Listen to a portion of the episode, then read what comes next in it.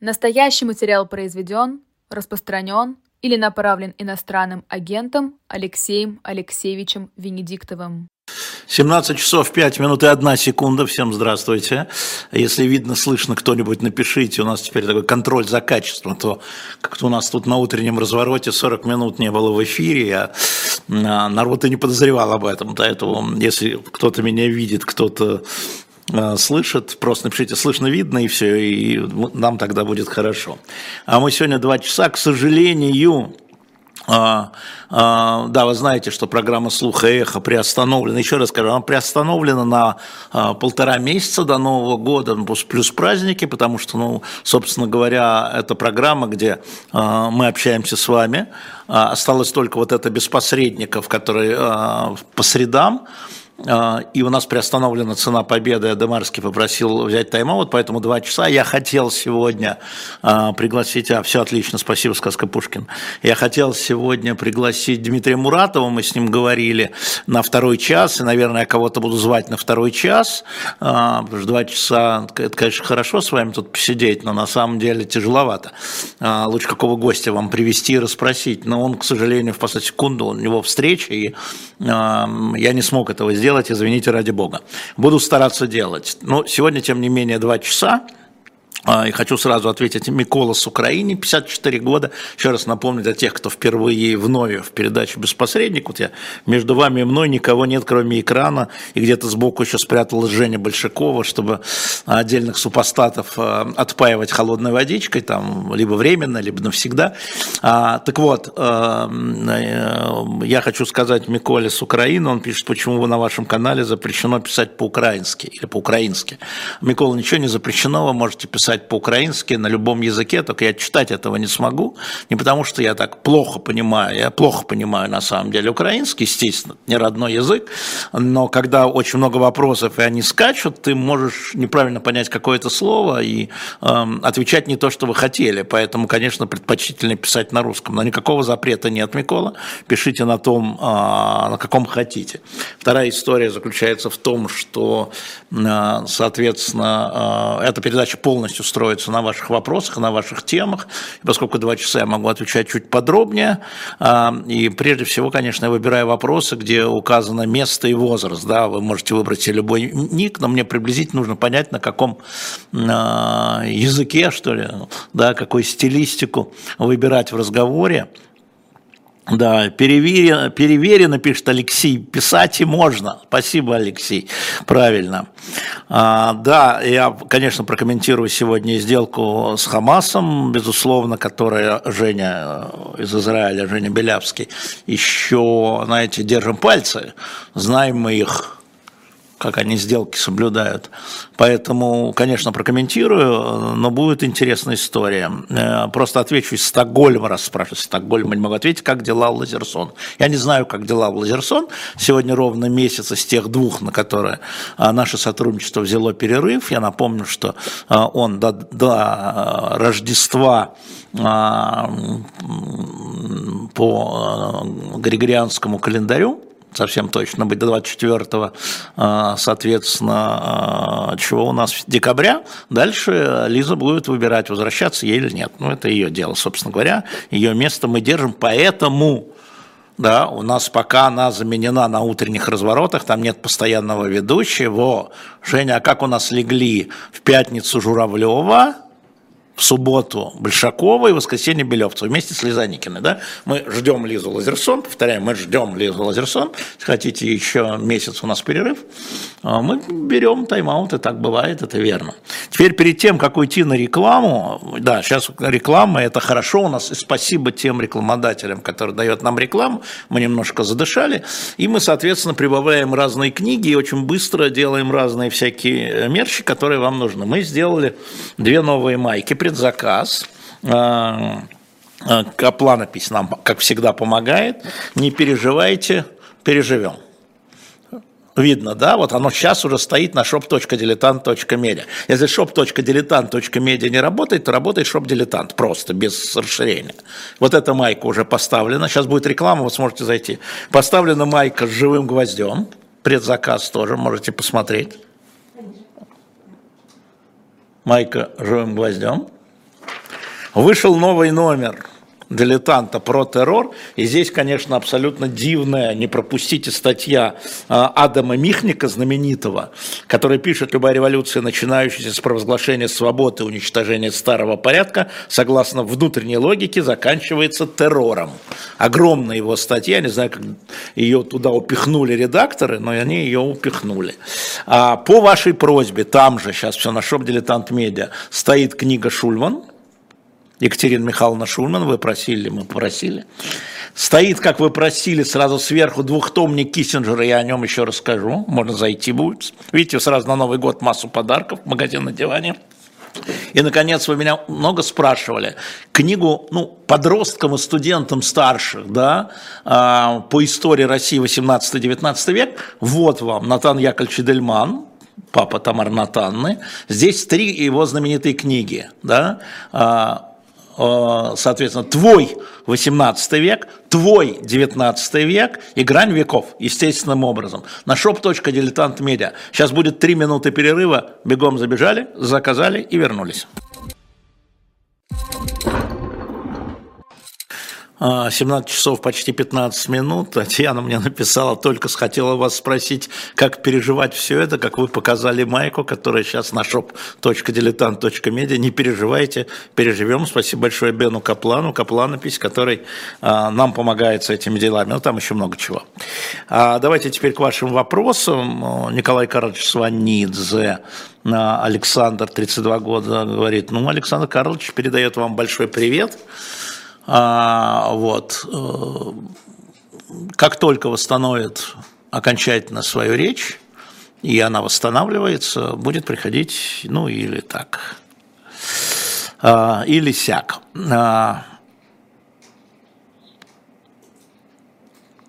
Так, э, тут дальше уже начинаются между собой, вот за что, собственно говоря, а, и была а, приостановлена программа «Слухаэх», уважаемый Михайлович. Вот за то, что вы там вот этим самым и занимались.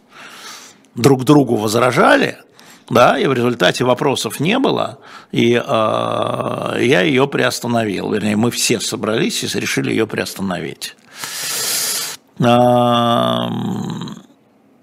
Кто составляет, спрашивает Наталья, списки на помилование бывших заключенных, участвовавших в СВО? Я думаю, там идет такая история, что люди высказывают свое желание, Дальше это желание идет по инстанциям. Если человек готов а, на полгода идти воевать, то а, возникает это помилование. Думаю, что это а, не, есть составление списков, а есть вот некая такая, такой ручей в одну сторону.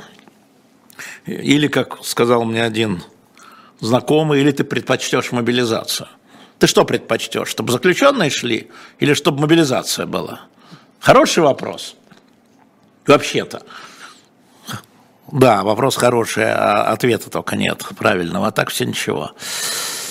А, Сергей из Еревана, 23. Последнее время много слушаю Алексея Арестовича. Не могли бы вы прокомментировать его учение? Но его учение, я даже не знаю, что вы имеете в виду. А его позиция, понятно, а, он а, ловит, что у части, может быть, пока небольшой, жителей Украины нарастает усталость и безысходность от военных действий, которые идут, а сейчас они, понятно, как идут, да, они сейчас позиционно стоят, эти военные действия, и он, как а, человек очень а, политтехнологический, хочет этих людей собрать на себе как их защитник. Вот поэтому, собственно говоря, это их внутриукраинское дело – а, но я за этими настроениями, так же, как за настроением в своей стране, так же, как за настроениями в других странах, смотрю очень внимательно, как могу. Оксана Ефремова, почему нет ответа? Есть, конечно, он очевиден, сама не дает. Вот так вот всегда. Ну, тогда дайте ответ, что правильное. Да? И только не давайте мне ответ прекратить войну. Нет такого варианта. Есть вариант, такой или секой. И тогда А, Александр Савчук из Минска же. Для вас Евромайдан 14 год госпереворота, революция достоинства. Ну вот слово достоинство я выкину, конечно. А, объясню почему. Потому что это сразу его окрашивает. Могут само название может быть любое. А, это, конечно, революция. Я хотел бы напомнить, что я был в этот момент в Киеве, но вот не в самом начале Майдана, а сразу через несколько дней после. А, и я хотел бы обратить ваше внимание там, на некоторые детали, которые сейчас уже все подзабыли, а детали были заключены в том, что будет принят закон, и он был проголосован в Раде о транзите, а теперь, внимание, Янукович его не подписал и сбежал. Янукович не выполнил. Янукович не подписал закон, который по соглашению обязан был подписать президент. И сбежал. Началась революция. Это была революция, конечно же. А уж как к ней там приделывать разные хвосты, вот это какая была революция? Вот в новом журнале нашем. Какая она была? Великая французская революция. В чем ее величие? В терроре? Почему мы не говорим Великая английская революция или Великая американская революция? Да? Поэтому это, конечно, была революция. Безусловно. С моей точки зрения, как историка. А, есть ли усталость от войны в российском обществе, спрашивает Павел из Соединенных Штатов. Ну, тоже нарастает, конечно, и безусловно, не просто так мы видим опросы, а, где больше половины высказывается, ну, не больше половины, 48 на 39, по-моему, или на 33 высказывается скорее за мирные переговоры, чем за продолжение СВО. А, и их было меньше. А, начинали это с 25 где-то в июне. Поэтому мне кажется, что да, конечно, усталость нарастает, эта усталость и экономическая проявляется, она не резко проявляется, но проявляется, и э, развития не видно. Опять позиционное, то что те же процессы, которые в Украине идут, те же процессы. А, спасибо за профессионально, да, пожалуйста. А, как вы относитесь к, к разведчику и аналитику Сергею Жирнову? Знаете, я посмотрел его э, биографию. Вы посмотрите его биографию. Какой он аналитик? Чем, посмотрите, чем он занимался внимательным образом. Сейчас вообще очень много людей, знаете, очень много людей, которые приходят и путают э, желания и возможности. А, это очень важно. Мы хотим, да, чтобы вот это, вот, да, должно быть вот так. А такая возможность есть, имеется в виду военные действия. А что тогда стоим? Вот за прошлую неделю 8 километров квадратных суммарно перешло из рук в руки. 8 километров. И приблизительно там по прикидкам погибло 2500 человек с двух сторон. Военных я имею в виду делим, получаем 300 человек на квадратный километр положили трупов с двух сторон. Усталость, конечно. Чего тут э, анализировать? А дальше политики должны делать выбор. Как это учитывать? Еще люди есть или нет? А языковый омбудсмен Украины сказал, что не существует русскоязычных украинцев, пишет Иван из Хабаровска. Как это проглотит Евросоюз? Скорее всего, проглотит, но это история политическая, она, не, она сущностная, безусловно, и э, думаю, что поморщится и проглотит, потому что сейчас политически важно поддерживать Украину против России для Евросоюза, и это консенсус. Вот, но э, а венгры, э, венгроязычные украинцы есть? Спросите Орбана. А румыноязычные украинцы есть? Спросите там, не помню, кто президент. Ну, что мы? Плохой вопрос, сама постановка неправильная. Не бывает неправильного вас ген. Вот она такая, какая она есть. А вопрос плохой, так я же с этого начал. А, вот у вас, вам нужно закрыть дыру в 50 тысяч человек. Вам нужно ее закрыть мобилизация а, или заключенные, или увеличивать контракт. Видимо, контракт не получается. Вот выбор. Плохой вопрос, конечно, плохой вопрос. Что ж тут вообще хорошего в этой ситуации? Вообще вся ситуация плохая. Какие могут быть хорошие вопросы в плохой ситуации? Ей-богу, ну вы вроде разумный человек всегда он были. Алеша Прохоров спрашивает э, по теме, скажите, пожалуйста, как появилось название «Живой гвоздь», заранее спасибо. Это смешная история. Значит, когда утренний разворот вели, э, по-моему, Саша Плющев, Таня Фельгенгауэр, а может даже раньше, но, по-моему, Саша и Таня, ну, неважно, Саша точно, и кто-то, по Таня, по-моему, или Соня Самсонова, не помню уже, я все время говорил о том, что в утреннем развороте на эхе нам нужно в основном разговаривать с аудиторией и между собой. Нам гости, да, они у нас весь день гости – и мы долго припирались по этому поводу с ведущими, и главный редактор все-таки, но я всегда как-то верил ведущим, всегда, ну, в конечном итоге им в эфире, а не мне. И э, мы пришли к компромиссу, что э, в этом трехчасовом или двухчасовом, сейчас не помню, как это когда было, утреннем разговороте будет живой гость, который будет гвоздем э, утреннего разворота. Ну, вот так вот произошло. Живой гость, который будет гвоздем, стал живой гвоздь. Потом я говорю, все-таки давайте э, как-то вот это, ну, мне не очень сильно нравилось, правда говорю, ну, тем не менее. Решили выделить в отдельный маленький YouTube-канал, да, YouTube начался у нас, да, утренний разворот, и мы как бы дублировали это в утренний канал. Этих, э, и назвали его «Живой гвоздь». И когда их огрохнули 1 марта, да, и все, и нам нужно было э, грохнуть YouTube канал, потому что иначе бы это было бы длящееся преступление со всеми комментариями, как вот сейчас происходит со многими людьми. Вот этот канал «Живой гвоздь» с 32 тысячами подписчиков, если мне не изменяет память, а вот, вот мы на нем и сидим, как на эхе. Было 32 тысячи, по-моему, 1 марта, а сейчас у нас, или 16 даже, а сейчас у нас 982 тысячи, вас уже очень много. Еще 18 тысяч и мульон, поэтому подписывайтесь активнее. Алексей, 18 лет. Как вы считаете, возможно ли в России демократия, свобода слова и честная журналистика? А то, Алексей. А чем Россия... Слушайте, а чем Россия или люди в России отличаются от людей в других странах? Да? Надо строить государство демократическим путем, с моей точки зрения. Ну, демократия тоже имеет разные формы. Есть президентские республики, а, такие, как, скажем, ну, Франция – США. Есть парламентские республики, а, такие как а, ФРГ и Италия, например. Да? Есть федеративные республики, Бразилия, опять же США, опять же Германия, есть унитарные государства, да, а есть борьба между унитарными. Сейчас же дикий скандал в Испании, дикий скандал в Испании, демократия, не демократия. Вы, наверное, знаете, что несколько лет тому назад в Каталонии – Каталония попыталась, э, сепаратистское движение э, попыталось отсоединиться от Испании. Ну, там началось, лидеры этого сепаратистского движения, кстати, избранные депутаты, бежали в Бельгию, были там арестованы, Пучдемон потом освобождены, и сейчас, буквально вчера, новый э, премьер, то есть новый старый премьер Испании заявил об амнистии.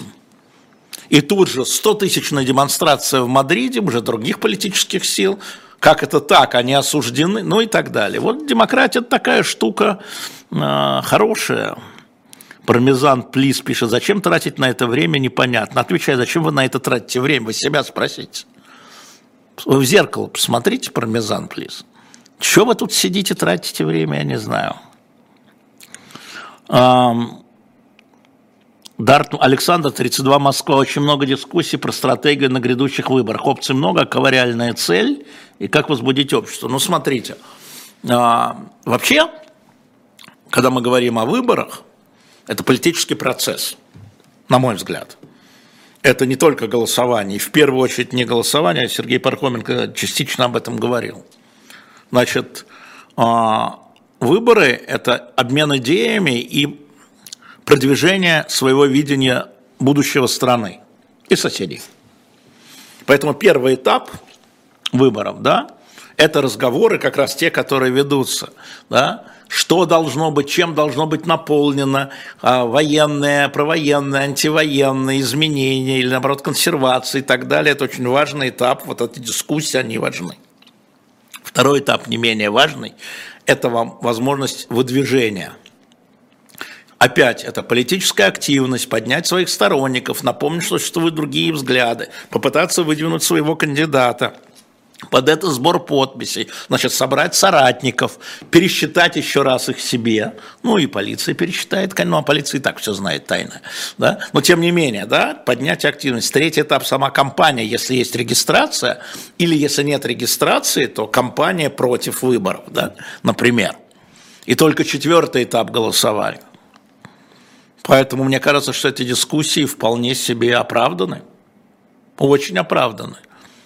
А если считать выборами, вот уже то, что у нас, скорее всего, 13 декабря а, Совет Федерации объявит дату, а это будут трехдневные выборы, скорее всего, на 90%, 15, 16, 17 марта, на 90%. Конечно, все может быть иначе, но вот 14 декабря а, на следующий день прямая линия с президентом Путиным, оно же с эм, пресс-конференцией, я думаю, там он и объявит и 17 декабря это у нас воскресенье, это будет съезд Единой России, который выдвинется. Там же, выдвинется, там же интересно будет что? Что если Путина выдвигает Единая Россия, ему не надо собирать подписи. Если он идет самовыдвиженцем, ему надо собирать подписи. Тоже они там себе считают. Поэтому вот эта активная фаза пойдет сбора подписей. Тех, кто выдвинулся. Для регистрации. И вот эта фаза от 13 декабря там до не помню, 25 января, по-моему, да, это фаза активной кампании за, против кандидатов. Это дискуссии в обществе. Мне кажется, что это история. Роман спрашивает, 28 лет, у вас есть личный самолет? Я задумался, как ответить на этот вопрос. Да нет, Роман, нету. Да, сегодня 55 лет, пишет а, Альгис а, Якубаускас, 47 в Москве, Александру Габушеву. Поздравляем его и пожелаем ему здоровья, добавил я. Почему-то вы так не хотите. А, Сарынскички. На прямой линии президенту вопрос можно будет задать? Ну, попробуйте, откуда же я знаю. А, Андрей, почему так сократилось количество букинистических книг в шоп-дилетанте из Астрахани? Ну как сократилось, Андрей? Я вам скажу, что там случилось. У нас много новых книг, вы же видите, вот тут на столе лежат, я еще раз напомню, и они как бы уехали вниз, это надо прокручивать. У нас там сейчас из Академии, вот я сегодня смотрел утром, может уже купили, э, из той Академии под редакцией Каменева, Льва 30-е годы, Академии, да, у нас записки актера Щепкина, например а у нас там еще, по-моему, греческая эпиграмма, а, дивный, тоже, тоже 30-е годы. А, я сейчас не вспомню, вы просто пролистайте дальше, а, там есть, мы стараемся разнообразить, и видите, сегодня много новых книг. Игорь, 23 года. Если бы не Майдан, была бы аннексия Крыма и война на Донбассе, или эти события были неминуемыми? Ну, смотрите, а, Игорь, я думаю, что вопрос Крыма постоянно подвисал.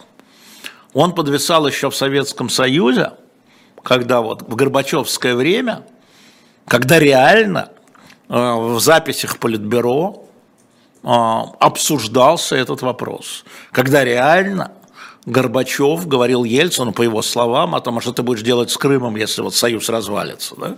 Когда реально, а, прямо в первый год правления президента Ельцина про это был скандал, когда его пресс-секретарь говорил, что на повестке дня Крым.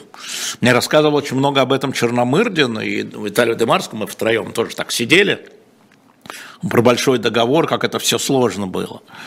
А, то есть эта тема про Донбасс, не уверен, я вам напомню про Тузлу, которая была задолго до 2014 года, помните, где какая граница проходила, но тем не менее, в 2003 году президент Владимир Путин подписал пограничный договор с Украиной, большой договор, так называемый, договор о границе, где были признаны границы Советского Союза между РСФСР и УССР, как законные границы между Россией и Украиной, признанный. Подписал Путин, не Ельцин, не Горбачев, Путин. И был это ратифицирован, соответственно, Государственной Думой этот договор. И Лавров представлял этот договор, можно найти стенограмму, объяснял, почему он нужен. Поэтому по Крыму, э, да, это история, которая была, и еще в восьмом году Путин говорит, ну, в общем, на самом деле, э, я думаю, что при взглядах Путина и путинской команды, команды монархической, команды реставрационной, реставрации, столкновение было неизбежно. По Крыму точно. Что касается Донецка, Донбасса, думаю, что можно было этого избежать, потому что, смотрите, буквально все эти 8 лет Россия с 14 по 22 Россия не признавала ДНР, ЛНР как отдельные государства или как сепаратистские территории. Они говорят, это часть Украины. Буквально последний раз мы об этом говорили с Лавровым. Это был конец января 22 года, была встреча. Да, это территория Украины. Да, они там, то все, свой народ, ну, как обычно, но эта территория Россия не признавала, в отличие от грузинской войны, где Россия признала Осетию и Абхазию, помните, сразу. Здесь 8 лет, то есть там шли какие-то, мы еще многого не знаем, узнаем, узнаем, узнаем. А, не посмотрел еще шпион Саша, привет. А, не посмотрел еще интервью Собчак с Прилепиным.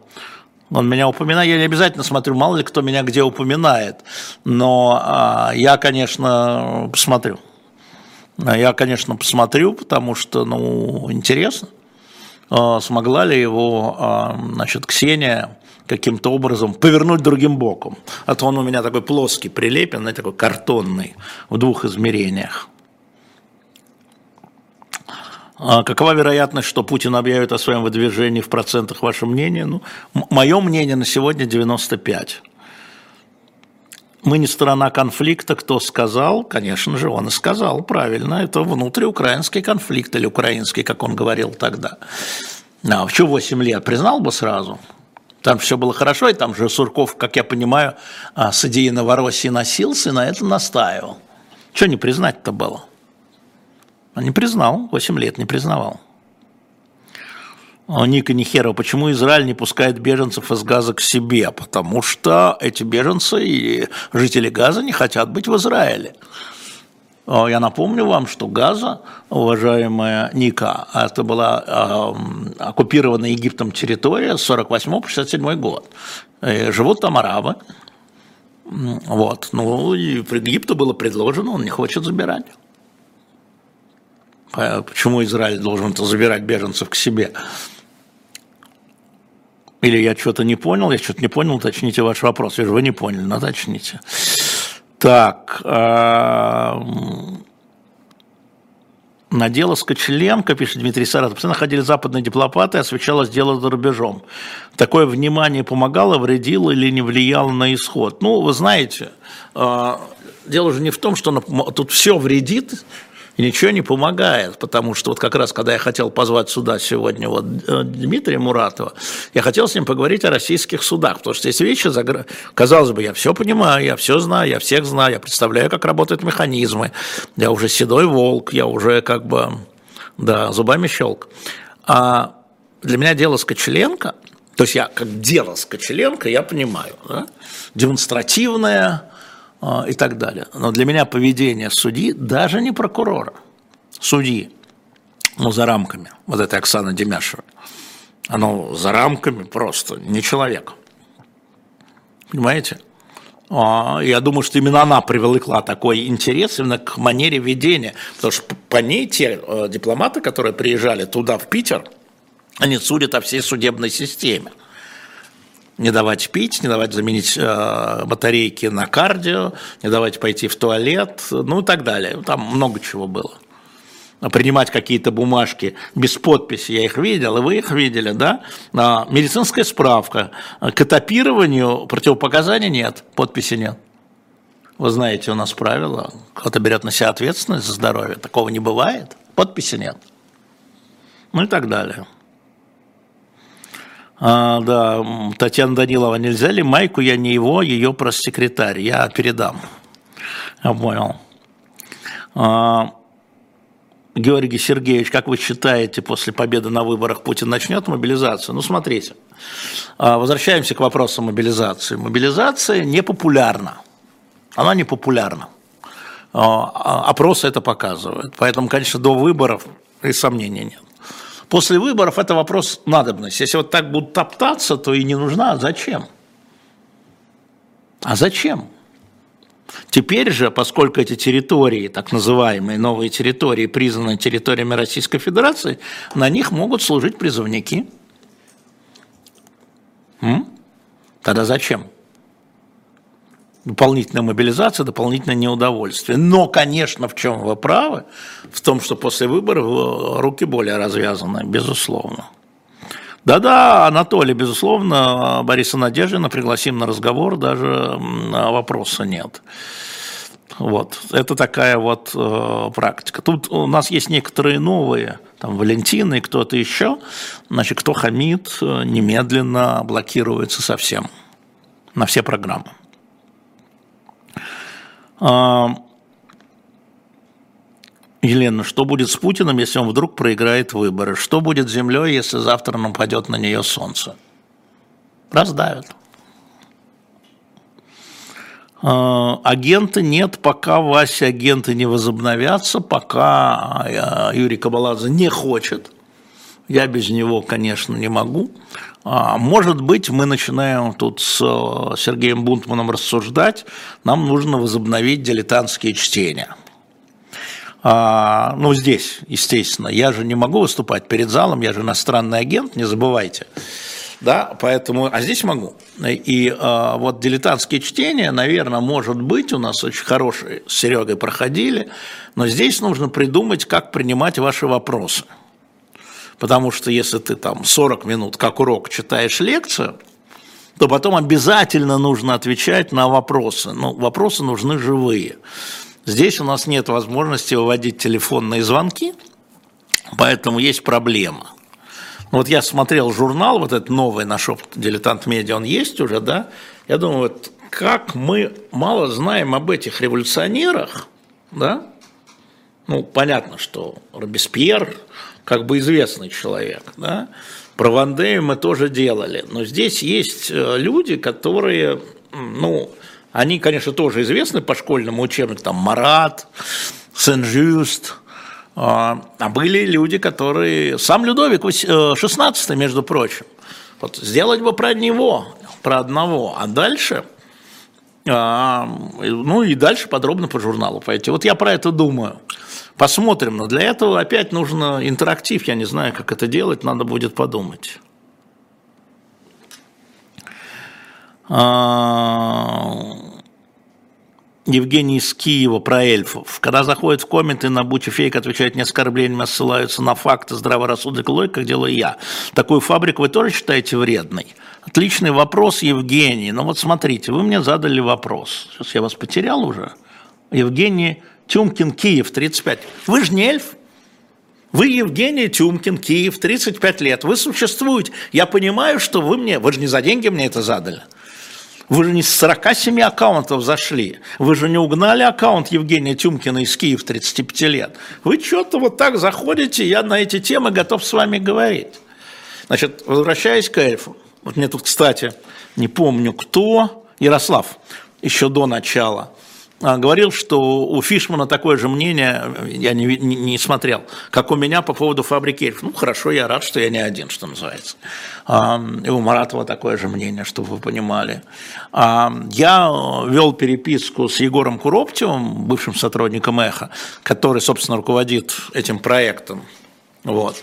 И мы с ним не согласились, потому что я считаю, что это гораздо больше вреда наносит тому делу, за которое он бьется. Он с этим не согласен, он продолжает, фабрика продолжает работать, как я понимаю. А, ну пусть продолжает, но я просто с большим недоверием буду к этому относиться, потому что создается иллюзия, галлюцинация, что массовая поддержка. Вот у каждого человека 20 аккаунтов, представляете, 20. И если их 20, то у вас против вас 4, не против или за вас, даже не надо против, за, 400 человек. У, я не, а на самом деле это 20? И чего? А, мне не кажется это правильным, да, это повторяю. И когда говорят, вот они так могут, да, они так могут, потому что они такие. И когда мне начинают тут говорить, у Обамы было так, нет, у Обамы было не так. А, у Обамы было совсем не так. Никто не угонял аккаунты, у каждого человека, волонтера, Да, им платили бутербродами и сэндвичем, иногда деньгами. У него было не больше двух аккаунтов. Ну, это тут, тут ты добрый, тут ты злой, это игра. Да? А, так что это было не так. Я противник этой истории, но я понимаю, что они существуют, просто надо вот э, тогда к этому относиться с э, небольшим доверием, на мой взгляд. Во всяком случае, я.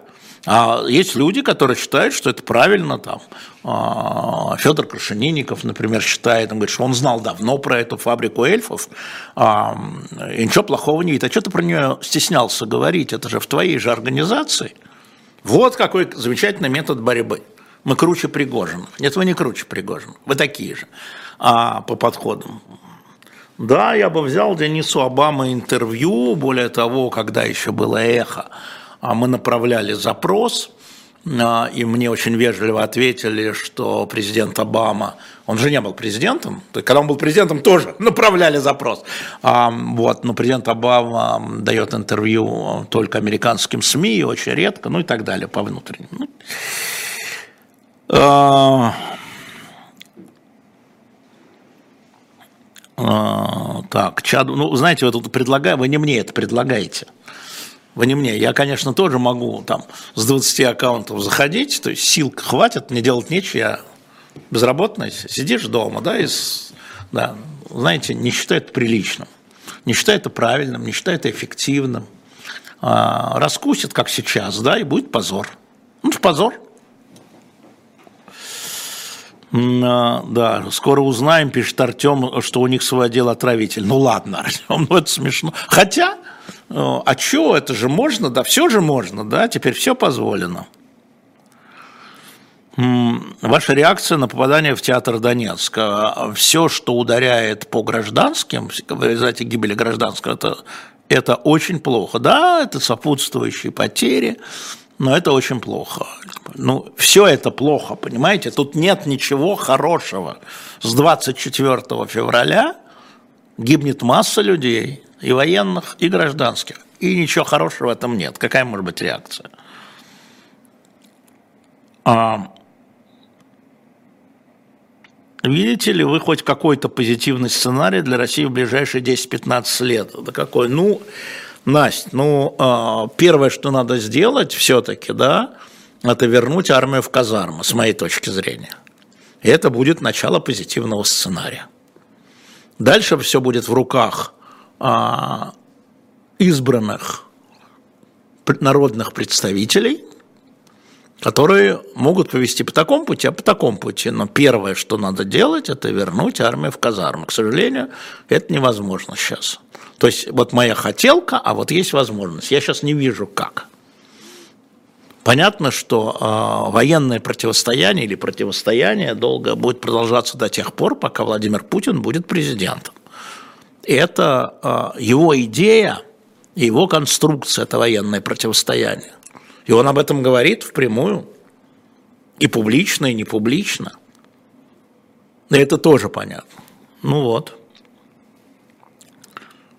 А, Александра, 42 на эфир. Как дела у Ройзмана? Вот э, вчера переписывались. Он сидит над книгой. Он сидит над книгой, мы ждем ну, это мы еще долго будем ждать, я так понимаю, он же человек тщательный такой, ковыряется. Он ковыряется, и я жду его книгу тоже хочу, на самом деле. Вот, но это вот история. Вот тут за меня господин говорит, значит, отправлю-ка я вас нафиг, потому что вы придумываете, но для себя бы вы придумывали, а так вот не будет вас. Вы придумываете это в другом месте. Переговоры с Украиной а, переговоры с Украиной, сейчас тут улетело, А, нет. А лучше начать до или после выборов, кому выгоднее. А, не связано с выборами Алексей никак Буланцев из Санкт-Петербурга. Это связано с тем, что происходит на военном театре действий. Да? С одной стороны, каждый пытается усилить свою позицию для будущих переговоров, а они будут, конечно же. Усиление позиции никак не связано с выбором. Понятно, что если а, Путин и Зеленский бы избрались бы, переизбрались бы в один день, переназначили там 17 марта, ничего не изменилось. Ника уточняет вопрос из Калининграда, почему Израиль не возет беженцев из больниц, детей, газы, раненых к себе. Он своих заложников еще взять не может. Своих заложников взять не может еще. Вот сегодня э, продолжаются контакты. И вроде бы есть некое соглашение, которое одобрило и руководство Хамаса, и руководство Израиля. Да? 50 на 150. Первый шаг. А, а это тоже хороший вопрос. Я сейчас представляю, что надо решать израильским политикам. Вот смотрите, около 60% израильтян а, одобряют эти переговоры с террористами. И что получается? Хамас победил? Вот в тюрьмах сидело, сидит 6648 палестинцев. Теракт, ворвались, захватили 240 заложников и теперь меняют, как что и хотели. И вот поселенцы, которые находятся на западном берегу реки Иордан, среди них абсолютное большинство, не помню, мне называли цифру, или я читал, 78% категорически против такого обмена.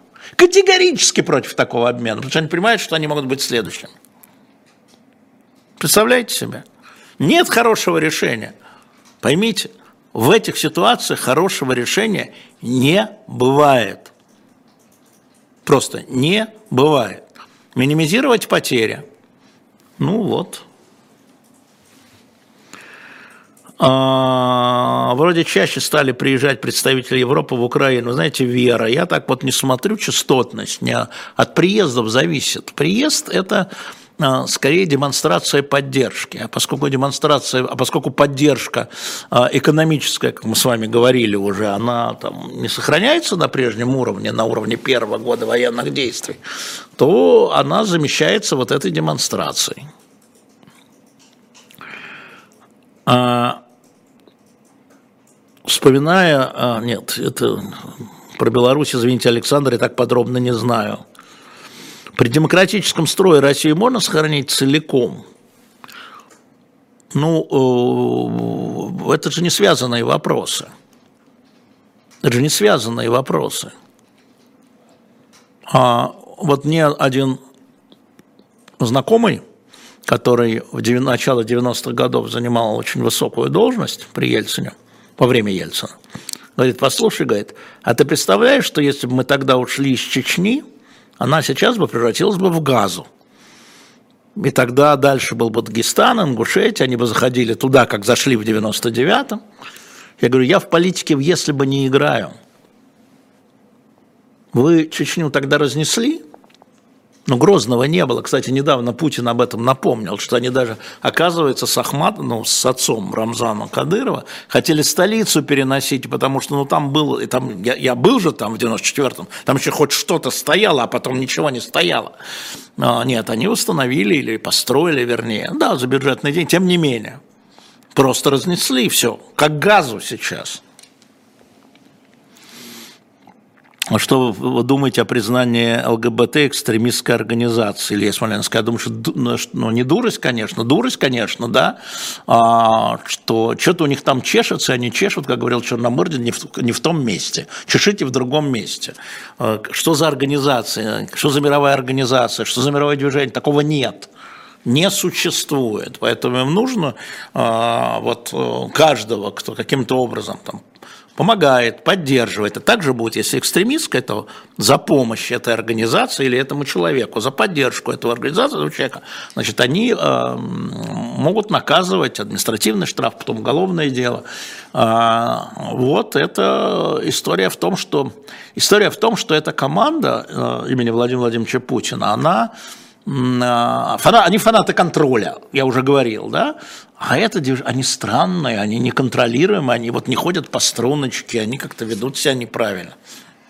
Вот. Я имею в виду ЛГБТ. Вот я точно помню, что однажды у меня где-то там это было, наверное, год 98-й, 99-й, что-то я с какими-то там белодомовскими тогда, да, белодомовскими точно – а, там у нас, кто был премьером, я даже уже и не помню. После Кириенко, Примаков, Примаков, с Примаковым, при Примакове. Да, при Примакове это было до Путина. Что-то там вот его люди завели со мной, его секретариате, завели разговор. И когда меня спрашивают, а у тебя есть эти самые, вот эти, на эхе? Я говорю, какие эти? Ну, эти, которые. Я говорю, ребят, я не понимаю, что вы от меня хотите. Какие, шпионы, что ли? Ну, я не наивный, но все-таки. Но мне уже 45 было тогда. Не, ну вот эти у тебя есть, которые, ну вот то, что ЛГБТ. Я говорю, я не знаю. А почему ты не знаешь? Я говорю, а почему я должен знать? Не, ну подожди, это же слабое звено. Я говорю, в чем это слабое звено? Какой-то был мутный разговор, что-то ждали, то ли Примакова, не помню, кого-то ждали. Сидели в приемной. Я думаю, что людей волнует, где у них что чешется, кто их обидел, да? какое мне дело, кто, кому, какое их дело, кто у них там в аппарате. Ну куда вы залезаете? Я думал, что все это ушло уже там Советским Союзом. Вообще не волнует. Вообще в голову не приходило. Нет, ну вот, у них чешется. А... Как вам первый, Юрий Черных спрашивает, как вам первые э, отзывы о фильме «Наполеон» Ридли Скотта? Ну, э, давайте так, что мне отзывы я посмотреть должен – но там, конечно, наши любители тут же пошли э, искать исторические ошибки. Я тоже очень люблю в фильмах искать исторические ошибки, а, обожаю искать исторические ошибки, чтобы сказать всем, какой я умный, да, а, заодно, значит, проверяет по Википедии. Ну, ребят, а, это же художественное произведение – а, поэтому пока я вижу только, читаю, вернее, в отзывах не, не там про Ридли Скотта, который, извините меня, он вообще-то англичанин, который снимает фильм про Наполеона, говорящего по-английски с американским акцентом, потому что э, актер американец. А, ну, в общем, про ошибки очень смешно. А, и Ридли Скотт очень грубо огрызается, но ему 85 лет, имеет право великий. Вот. Но там, например, самое явно, что во время там, казни Марии Антуанетты, а, например, Наполеона не было в э, Париже, по фильму он есть в Париже, он был в Тулоне в этот момент, за что и стал героем. Или там во время битвы при Аустерлице, ну, солдаты не проваливались под лед. Этого не было. Был 2 ноября, еще ничего не замерзло там при Аустерлице. А, или там эполеты э, слегка больше, чем они, значит, сползают, закрывают. Ну, не Ребята, это художественное произведение. Кино – это художественное произведение. Можно, и вот это же развлечение. Вот, кстати, Натан Яковлевич Дельман, чью книгу мы вам рекомендуем, еще раз показываю, на shop.diletant.media, особенно это вот подросткам, студентам, да и всем, кто любит историю. Эм, твой 18 век, о, тут про Павла, твой 19 век про Александра Николая и грань веков тоже про Павла, я рекомендую. Это очень хорошая книга на shop.diletant.media у нас. Так вот, он же делал э, замечательный разбор звезды пленительного счастья. И у него там есть гениальная максима Натана Яковлевича Дельмана про в разборе, про рецензию, можете найти его, погуглить. Э, он там ну, там разбирает исторические ошибки, но у него такой вывод такой. Было вопрос, не было вопрос, могло быть. Вот это мне так к исторической нужно относиться. Вот журнал наш, да, он исторический, а э, художественное произведение – ну, это просто... Ну, посмотреть надо будет. Я про Наполеона смотрю. И там, конечно, сразу Наполеон до на конца 20 века великий реформатор, а сейчас его номинируют кровавым тираном. И то, и другое можно без хлеба. Такая вот история девка. А... Анастасия Флаг, услышит ли Путин мобилизованных жен или пропустит мимо ушей их жалобы и просьбы? Ну, смотрите, там приблизительно все понятно, ему доложено – это я знаю, он в курсе. Опять выбор, да, сейчас скажу. Значит, вернуть 300 тысяч и взять новых 300 тысяч мобилизованных. Вот выбор какой перед Верховным главнокомандующим. Это я не себя цитирую, как вы догадываетесь. Вот ты Верховный, вернуть, взять новых. Жены хотят, чтобы своих вернули, а остальных еще одну волну. А, но я думаю, что очень правильно сделали Значит, всюду их митинги запретили, что неправильно, я вообще не вижу. Они вполне себе ненасильственные митинги, да, но то, что власть, по-моему, в Новосибирске встречалась, это, конечно, правильно с этими женами, потому что есть конкретная вещь, конкретными людьми. Не вообще, конечно, военком Новосибирска или Москвы не может решить эти вопросы, но есть конкретные случаи болезни, ранений, а, малолетние дети, ну и так далее, которые можно и нужно обсуждать. А в этих условиях новосибирская власть повела себя более разумно, чем все остальные.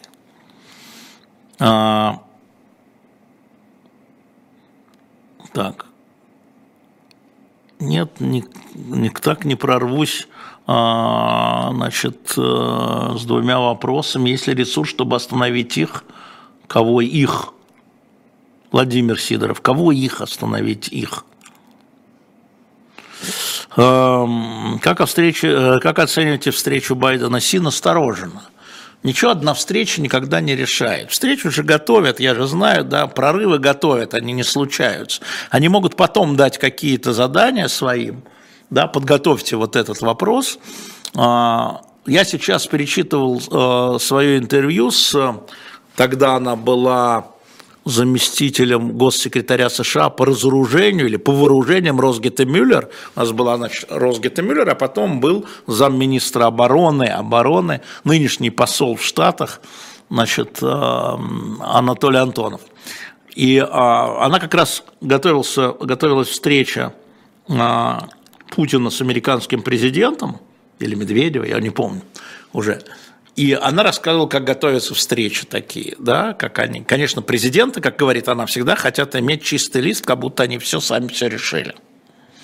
Но при этом, конечно, по каждому досье готовится огромная папка, а, и поэтому вряд ли там какой-то прорыв произошел, но тем более, что Си понимает, он-то Си, как он считает, надолго, а у Байдена времени уже, извините, меньше года может быть.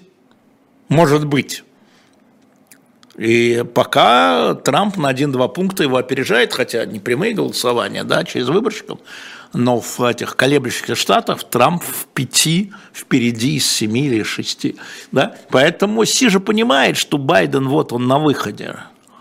Я думаю, и политика США может смениться. Может смениться, если придет новая администрация. Так что там все не так просто. Кирилл из Варшавы, сын 9 лет, просит передать вам, что обожает журнал «Дилетант», считает, что он потрясный, ждет каждый новый выпуск. Вот, Кирилл, вы из Варшавы, вот здесь Адам Михник о терроре в революции, вот только-только вышел на shop.diletantmedia, заходим, покупаем, ну и майку ему там, а у нас, наверное, нет, а у нас есть смол, нет? Есть смол, да, э, да, не переживайте, переживем, да, э, там тоже есть наш шоп «Дилетант Медиа», и вы просили книгу Шульмана, она тоже стоит, это наш автор, э, наша дорогая Екатерина Михайловна, на shop.diletantmedia для тех, обещал про это говорить, сейчас скажу еще про книгу. Киссинджер, двухтомник.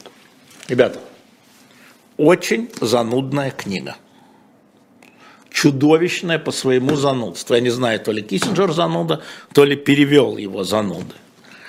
Но как принималось решение вот в момент разрядки, Вьетнамская война, Каир, вот э, Никсон пришел, его президент пришел в 68 году, в 69-м стал президентом. Вот, вот это 69-й, 70 74 когда Никсон ушел, да, это вот очень... И вот я просто для тех, кто реально э, интересуется политикой, рекомендую на shop.diletant.media Киссинджера, значит, хапнуть.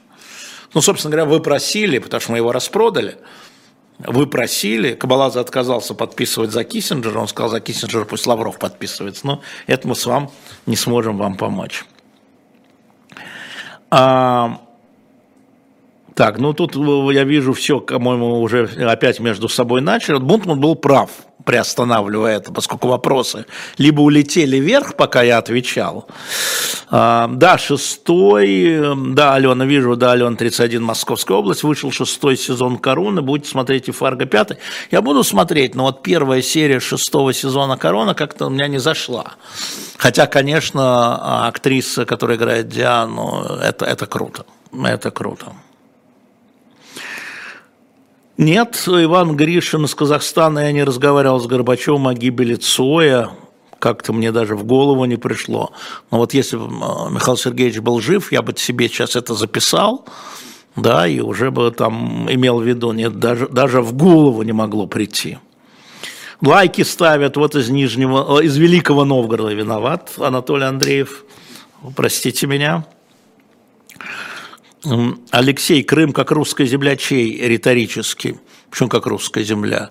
Это же у нас греки там селились в свое время из Древней Греции.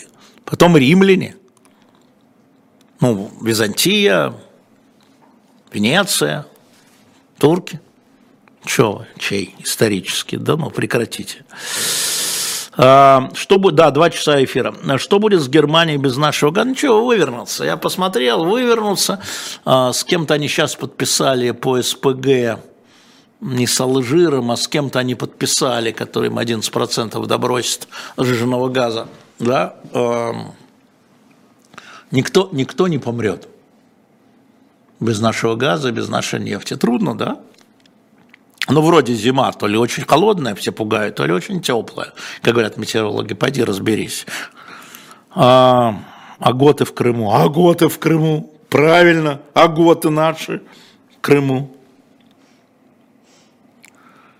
А, Алексей Алексеевич спрашивает Рита, почему в будни по утрам на эхо мы обязаны слушать... А, на эхо приложить, но это вопрос с Курникову. Чего он там ставит? Ну, вы всегда можете в записи нас посмотреть. Вы сейчас вот меня смотрите в прямом, и там можете и в прямом, и в записи. Ничего страшного. Э, Антон опять из Великого, но появился Великий Новгород. Как дела с судами с Пригожиным? Да, помаленьку. Понимаете, оно же, э, судопроизводство, это же не торопится, Пригожина нет, там дело должны закрыть, может, уже и закрыли, а нам забыли сообщить. Ну, а что с ними? Я же не просил от него миллиардов или даже одного рубля. Я просил признать, что я был прав. Ну, за смертью ответчика, наверное, просто дело йог, и все. Ну, вы сами знаете, кто был прав в этой истории про ЧВК «Вагнер». А, дилетантские чтения в Алматы, ну, возможно, Виктор, да, почему нет? Я хочу их сначала восстановить на YouTube и посмотреть, как пойдет. А, потому что, ну, должен с Сережей Бунтманом решить, Сергеем Бунтманом, да, потому что на самом деле, вот если взять по этому номеру, то тут, ну что, про Робеспьера, что ли, делать? Тут не пойми, про кого делать, про Робеспьера или про кого-то другого, или про э, этих самых вождей Вандеи, например, можно делать, или про там вождей жерандистов, или про Людовика XVIII, или про Марию Антуанетту, на самом деле, потому что ее дневник сохранился.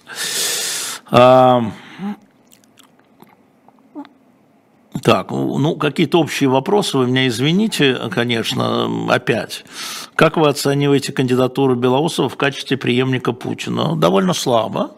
А, я думаю, что... Хотя, на самом деле, еще раз, давайте посмотрим, в случае там, ухода Путина, да, э, немедленно, немедленно, немедленно президентом становится премьер-министр. И вот если там Владимир Владимирович сегодня там скажет, я все, я устал, я ухожу, то Мишустин Михаил Владимирович становится со всеми полномочиями. Дальше люди, которые близки, ну, Политбюро, Совет Безопасности, как хотите называйте, должны будут согласиться на какую-то кандидатуру, то есть основные кланы, экономические, военные, силовые, должны будут найти компромисс. Либо поддержать Мишустина, либо договориться между собой и с Мишустином на э, другую. Потому что понятно, ну, посмотрите, как это было после Сталина или после Брежнева, как это происходил, вот этот а, рывок. Сталин тоже, собственно говоря, там 30 лет, да, можно сказать, 30 лет, а Брежнев 18. то есть там уже люди поделили, э, и важно сохранение своих возможностей, те, у кого в руках деньги и сила. Ну вот. А дальше следующий ход – Значит, сначала, как вы помните, там был, значит, после Сталина был э, тандем Маленков-Берия, а после Брежнева был Андропов, потом Черненко.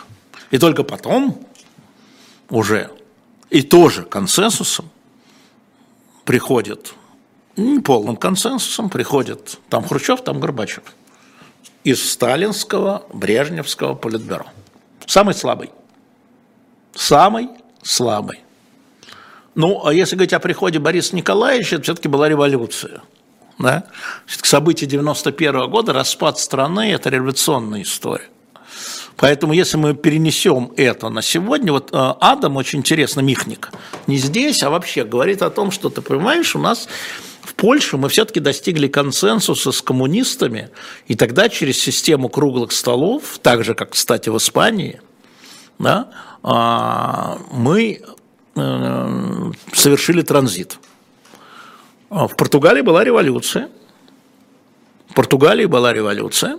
И туда пришли силы, которые были в оппозиции. То есть есть разные модели перехода. Есть модель постепенная. Советский Союз, я повторяю, две такие модели мы видим. Это постсталинская и постбрежневская. А, поэтому... А, то есть есть э, преемник, который сразу виден, там Маленков, там Андропов, а потом возникает консенсусная фигура, самый слабый. Там Хрущев, а там Горбачев. Вы знаете, э, Эльвира, дорогая, э, слово «исконные земли» это звучит так вот как-то как-то вот э, не по-исторически. Слово «исконное» напоминает мне слово «посконное». Вы как, вы как Владимир Владимирович, честное слово. Так, да, Елена Викторовна, я посещал научные библиотеки, но не в годы учительства, а в годы как раз ученичества.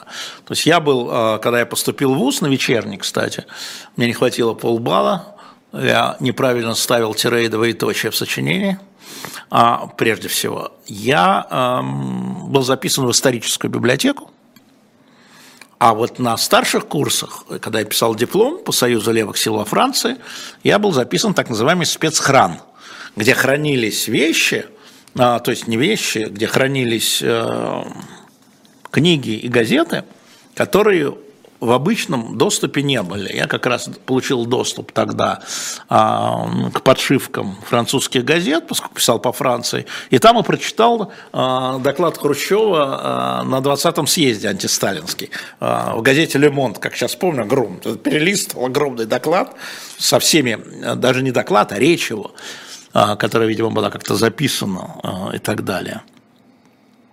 Кто самый слабый в нынешнем политбюро, спрашивает Рафаэл, а то вы не знаете. Дмитрий Анатольевич самый слабый, Медведев, который пытает, потому так и пытается, да, одинокий и так далее. Лилия, 44 года, Москва. Как Михаил Сергеевич относился к Сахарову при жизни, Андрей Дмитриевич? Ну, слушайте, как при жизни, а, как, как мы можем судить? Мы можем судить... А, у нас будет книга – у нас будет книга, там всего 20 экземпляров, да? А она там есть, Жень, сейчас? КГБ против Сахарова в коробочке. А ты можешь посмотреть?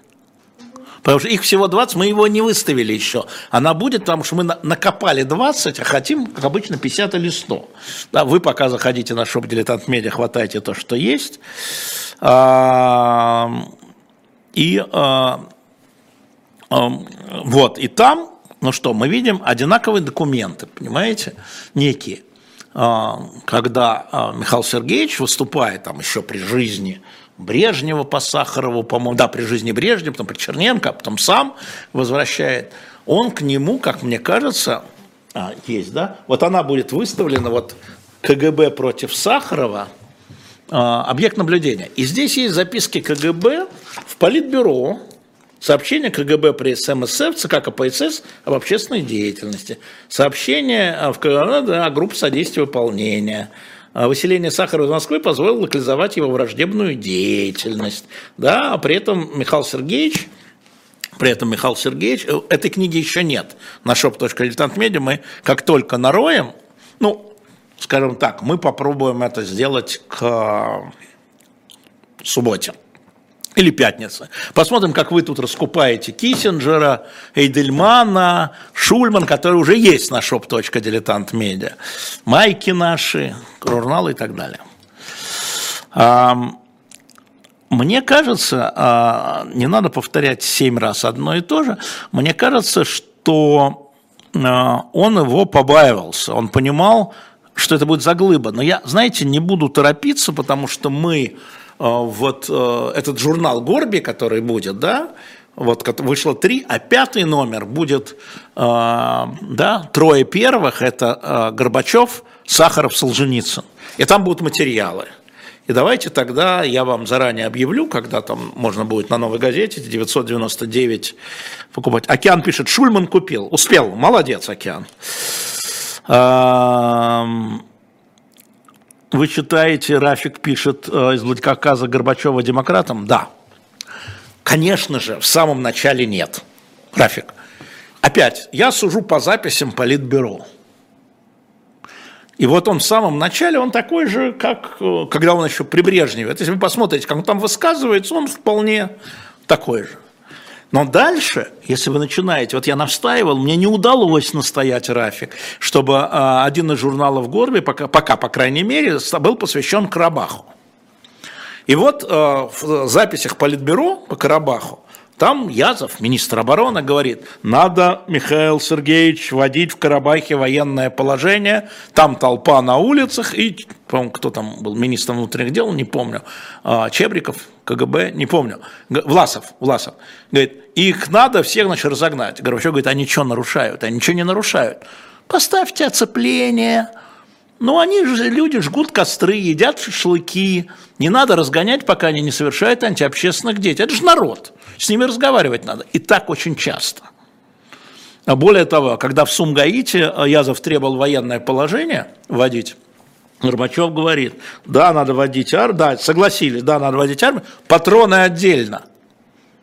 А то знаю я, и э, я сейчас говорю на память, и я говорю, да, хорошо, Михаил Сергеевич, значит, они войдут, а сзади будет броневик с патронами. Они войдут с пустыми винтовками. Знаете, вот из таких вещей. И он вообще очень сильно, и да, и по литовским событиям, я имею в виду не только 91 -го года, когда там пленом говорит, снять этих, исключить коммунизм. Вот, подождите, это же наши товары, ну, имеется в виду литовские, которые выступают вместе с Союзом на выборы. Исключить тех, кто в Союзе, всех исключить, а этих посадить. Пленом идет. ЦК. И говорит, подождите, говорит, это наши товарищи, народ же тут так избрал их, поддерживает. Очень интересно. И про Союзец то же самое. Народ поддерживает. Так что Рафик, он двинулся, он двигался. Понимаете? Он двигался. Он не был вот как застывшим. А, Медает Альтаиров. Кто вам симпатичнее, Степан Радин или Емельян Пугачев? А, ну, оба живодеры, даже для своего времени, на самом деле, если бы вы видели, что они делали с пленными. Хотя в 17-18 веке, в общем, дело было не очень обычно, там женщины, дети тоже. Ну, наверное, Пугачев. Знаете почему? Потому что мы про него комикс сделали. Кстати, можете купить. Жизнь такая была. Он же был Остап Бендер, авантюрист – он был реально авантюрист такой, веселый для 18 века. Кстати, в книге Натана Яковлевича Дельмана, которая наша точка дилетант медиа, там есть про историю про Пугачева, и там очень интересная глава о том, как Пугачев понимал свое самозванство. Федор, ставим лайки, больше лайков, это верно. Как вы видели фигуру Тулеева, э, Лилии Скемерова, он всегда был противником Ельцина. Вообще все уже забыли, что Тулеев несколько раз, три выдвигался на президентские выборы и даже в 2000 году против Путина. Именно против Путина, чтобы вы понимали, против Путина. И это очень сильно не нравилось Путину. Он был такой самостоятельный. Я не знаю, как он в Кемерово, Лилия, вам виднее – но это была, знаете, это был из тех вот, опять, кого революция поднимает, какой железнодорожный техникум, что-то такое. Это вот как вот революция. И вдруг эти люди поперли, а, талантливые, безусловно, но а, очень быстро обрастают, да, там, властными, разными. Он выступал против Ельцина очень часто, очень часто, в 93-м, очень часто. Ельцин не хотел его назначать, я помню, как он не хотел его назначать. Тогда назначали на пост губернатора, он же был против. А назначили его, поддерживали в Кемера. Кстати, про демократизм Ельцина. Они, вот Аля Алла пишет, у меня родня в Кемерово, они за него голосовали. Да, он такой был региональный барон, как принято говорить. Да, он региональный барон, а, который оброс клиентурой, оброс связями, потом оброс бизнесом. А, и а, очень противоречивая фигура. Вот про таких, как он, как Шаймиев, как Рахимов, как Россель, должны быть книги написаны.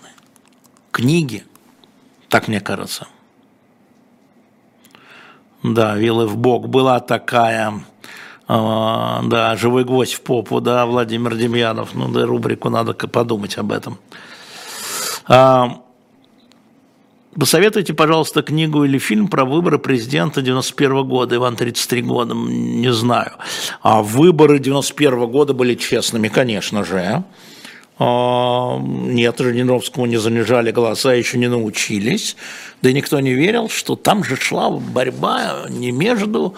Кто был Жириновский, непонятно кто. Там шла борьба, наоборот, Жириновского власть подталкивала, и где-то была записка Чебрикова, главы КГБ, Горбачеву, про эту партию, про ЛДПР, про Жириновского. Типа он наш. Типа он наш или Бабкова, я уж не помню. А, честно говоря, а вот э, то, что там, ну, Ельцин победил честно, конечно, даже вопросов нет. Э, хороший вопрос мне задает Юрий Пугач. Почему Израиль не признал геноцид армян? Не знаю. Почему израильское правительство, это же правительство признает, да, или парламент, не признало геноцида армян? Надо у них спросить. Я думаю, у них э, все это время, э, это политическое решение, у них было очень неплохие отношения с Турцией, в том числе военно-техническое сотрудничество. Я думаю, поэтому. Вот если честно совсем говорить, я думаю про это. Да, дилетант тоже теперь спецхран помещает, почта России не берет, Санкт-Петербург. Ну, почта не берет, некоторые киоски берут, а, в киосках он бывает, на, соответственно, у нас на shop.diletant.media он бывает, а, в Питере, вы из Питера, в гостинице Гельвеции бывает, в подари, ой, в подари, в подписных изданиях он бывает, а, можно найти. Про Фургала уже забыли. Почему? Ничего просто не происходит, Спартак. Что забыли? Он в Лефортово. Я могу сказать, где он. Он вот вчера был в Лефортово. Вы, вы может быть, и забыли. Александр Саранско. Некоторое время назад вы раздумывали над интервью с Лин Трейси. Напомню, это посол США в Москве. Есть ли какие-то подвижки в этом направлении? Нет. Нет никаких подвижек в этом направлении. Наше предложение на столе, любой посол, они сейчас все отказываются, многие отказываются, а послы. Ну, а что им говорить? Вот я, я же общаюсь с ними. Ну, меня несколько послов европейских говорит, ну, чем, с чем мы придем? А вот сейчас мы ведем разговоры с бразильским послом, потому что с 1 декабря Бразилия, а, соответственно, там а, возглавит э, двадцатку очень хороший посол такой, понимающий. А так, а так, э, так, Ашан, прода, Ашан продает, да, Серж Иванов. А, Владимир Константинович из Одессы про Галичину, значит, правительство Дышана Канада рассматривал, признала. Ничего подобного. Читайте на языке. Читайте на языке. А, вы живете в мире своих неправильных представлений. Но это ваше дело. Живите с дивизией Галичиной, кто же вам мешает? Да, с Минкиным мы встречаемся завтра. С Сашей Минкиным мы встречаемся на троих с Бунтманом и обсуждаем, да, хочу программу, я хочу программу. Пит пишет, живой гвоздь в жопе, ваши, Пит ваши, а вы сейчас будете совсем, вот, вот уже совсем. До свидания. А, берегите жопу свою, где у вас живой гость.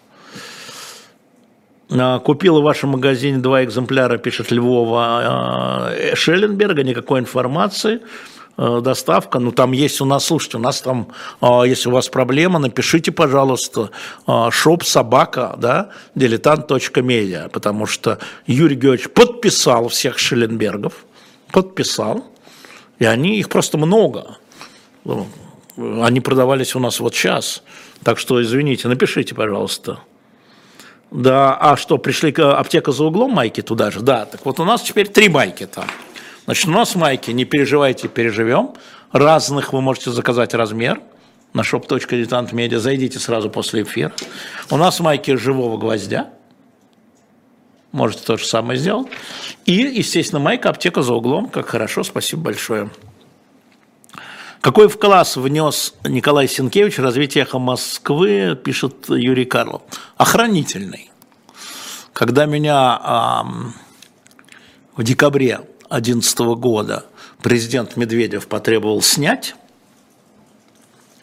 значит, Коля Сенкевич как бы должен был выполнить директиву, представитель совет директоров, но он в случайности, например, затянул затянул этот процесс, что дало мне время переговорить с Медведевым, потом с Путиным, потом опять с Медведевым.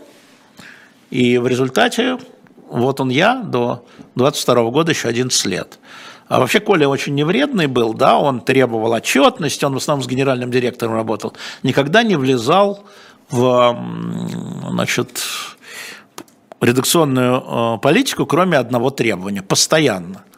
Николай Сенкевич по а, своей первой специальности, он проктолог, если кто понимает, что это такое. Говорит, давай со мной передачу про проктологию. Я говорю, Коля, я говорю, ты председатель совета директоров от «Газпрома». Как ты себе это видишь, передачу? У тебя, говорит, у тебя же есть медицинские передачи? Я говорю, народ сбежится ухахатываться, а потом что будет? Ну, одну передачу. И вот буквально там раз, я не знаю, в три месяца – он возвращался к этому вопросу, давай делать программу по проктологию.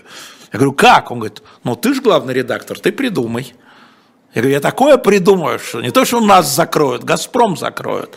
Понимаешь? Может, не да, да. И вот так мы протянули с Николаем Юрьевичем, пока его не сдвинули с этого места. Ну, это было, да. Так, чтобы вы понимали, работа главного редактора не всегда была а, медом намазана, вернее, никогда медом не было намазано, вдруг возникал перед тобой председатель совета директоров от «Газпрома», да, со словами, а не сделать ли нам по... И вот что? Да? И вот приходилось. А, а классно было бы, пишет Рыбыкова. Да, если придумать было правильно. Да, тут же такая история. Алексей из Курска, 38. Как вы думаете, в глубине души Путин вас уважает? Не, не уважает. Ему, он уважает, наверное, очень мало людей, он в его представлении, а, ну, сейчас в его представлении, вот я бы не, если бы уважал, я бы не стал иностранным агентом. Понятно, что это его решение. А, потому что он верит в то, что иностранные агенты обслуживают интересы врагов России там. За деньги ли, по глупости ли, да, там. Он в это верит. А... Я не уважаю. Думаю, нет. А, Иван Гришин из Казахстана. На ваше мнение, Горбачев подкаблучник? Ну, вы знаете, в такой, а, в таком, вот он прислушивался к Раисе Максимовне. Она на него очень сильно влияла, особенно в вопросах, я недавно это узнал, особенно в вопросах э, помощи, волонтерства, э, вот, религии, восстановления церквей. Вот история, пример. Он вот мы на прошлой неделе, у нас же не было пастуховских чергов, вернее, они были, мы сидели с отцом Александром Меня. Ой, что я говорю, господи. Вот что я сказал сейчас с отцом Александром Меня, с отцом Алексеем Уминским, извините ради бога, который отпевал Горбачева, человека неверующего, как бы. Знаете, я когда отпевали Раису Максимовну, это был сентябрь 99-го, я стоял с Горбачевым в храме, все кругом, в том числе и бывшие члены Политбюро, крестились, а он не крестился – я говорю, Михаил Сергеевич, а... ну и я не крестился. Когда там все там? Он говорит, ну я, я же не верующий, это же обман. Что он реально, ну это был 99-й еще. Но при этом именно русская православная церковь, да остальные религии, но русская православная церковь отдельно, потому что и вопрос частичной реституции храмов, и вопрос реставрации за государственные деньги и так далее, это же Горбачев начал, это же не Ельцин. А и Раиса, которая тоже была, в общем, коммунистически ориентированная, атеистически, да, она же была философ марксистско-ленинской философии, я знаю, что она его к этому двигала. А он сначала, как мне рассказывал, ну, Рай, ну неудобно, ну я же это, генеральный секретарь ЦК КПСС, мы же атеист. А вот она его. Поэтому ваш такой легковесный вопрос, он распадается на влияние Раисы Максимны на Михаила Сергеевича. Хорошая тема на самом деле Горбачев и церковь. Горбачев и благотворительность. Вот там Раиса Максимовна сыграла огромную роль. Она была дама с непростым характером, на самом деле. Но я ее плохо знал. Митя Муратов ее знал очень хорошо, а я ее плохо знал. Мы с Михаилом Сергеевичем стали общаться уже после ее ухода так близко. Вот. Но она была крепкая, она была с пониманием, с понятиями, и да, она ему Э, Михаила Сергеевича, я, к сожалению, сейчас не могу показать, она Михаила Сергеевича влияла. И у нас, кстати, на shop.diletant.media есть, мы, мы же когда-то, когда мой район, да, мой, мой район, да, все там критикуют, а мы же выпустили им в подарок, ему в подарок, вернее, два номера. Горбачев, где, откуда он родом, да, вот как мой район сделан, и Раиса.